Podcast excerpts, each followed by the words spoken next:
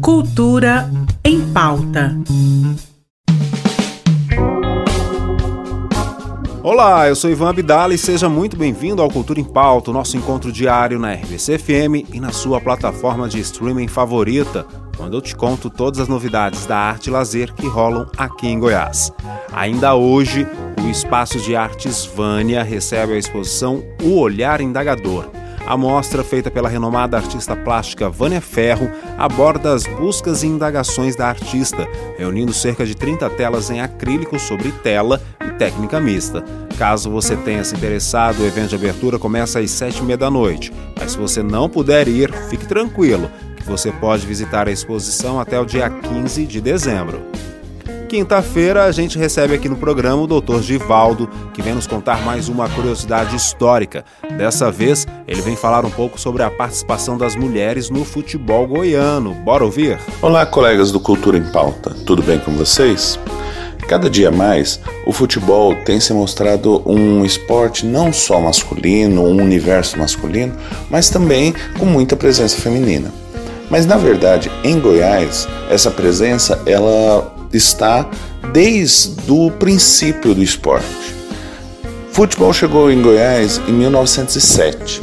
Né? Os primeiros eh, jogadores trouxeram as bolas e algumas regras, mas ainda naquele momento era apenas uma diversão, um bate-bola, que era jogado em qualquer lugar, em qualquer espaço das cidades.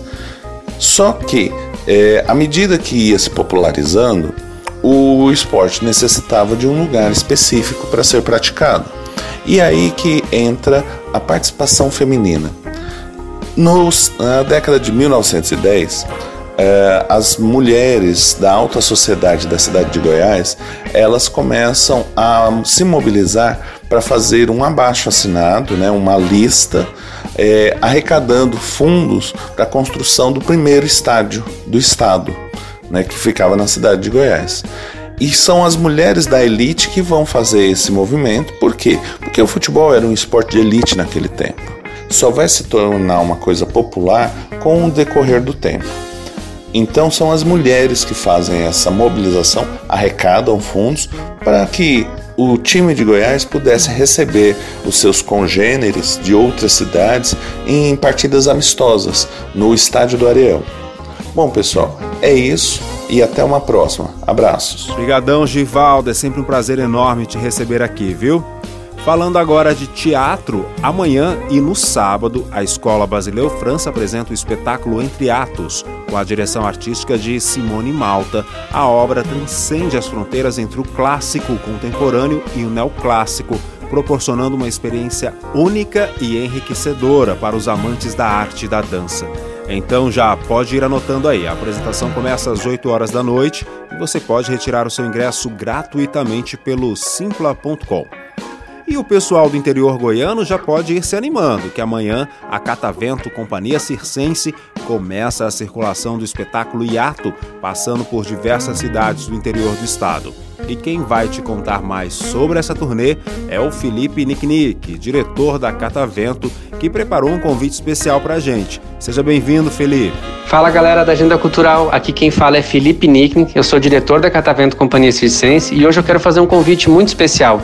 Em dezembro, a Catavento vai realizar uma circulação estadual do espetáculo Iato, iniciando no dia 1 de dezembro na cidade de Pirinópolis, com a apresentação às 20 horas no Cine Pirineus, e no dia 2 de dezembro na cidade de Goiás, com a apresentação às 20 horas no Cine Teatro São Joaquim. A entrada é gratuita e basta vocês retirar o ingresso pelo Simpla.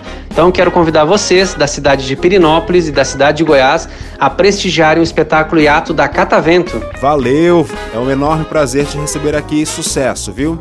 E se você for fã do Legião Urbana, fique ligado porque amanhã o Cine Teatro São Joaquim recebe o projeto Cronovisor Histórias e Canções de Renato Russo.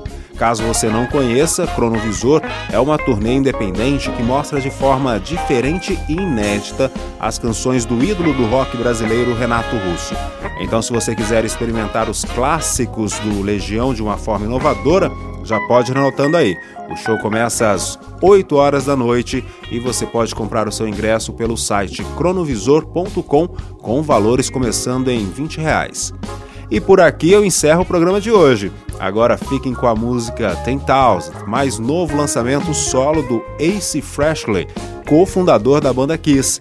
Tenham uma ótima tarde e eu vejo vocês de novo amanhã. Tchau.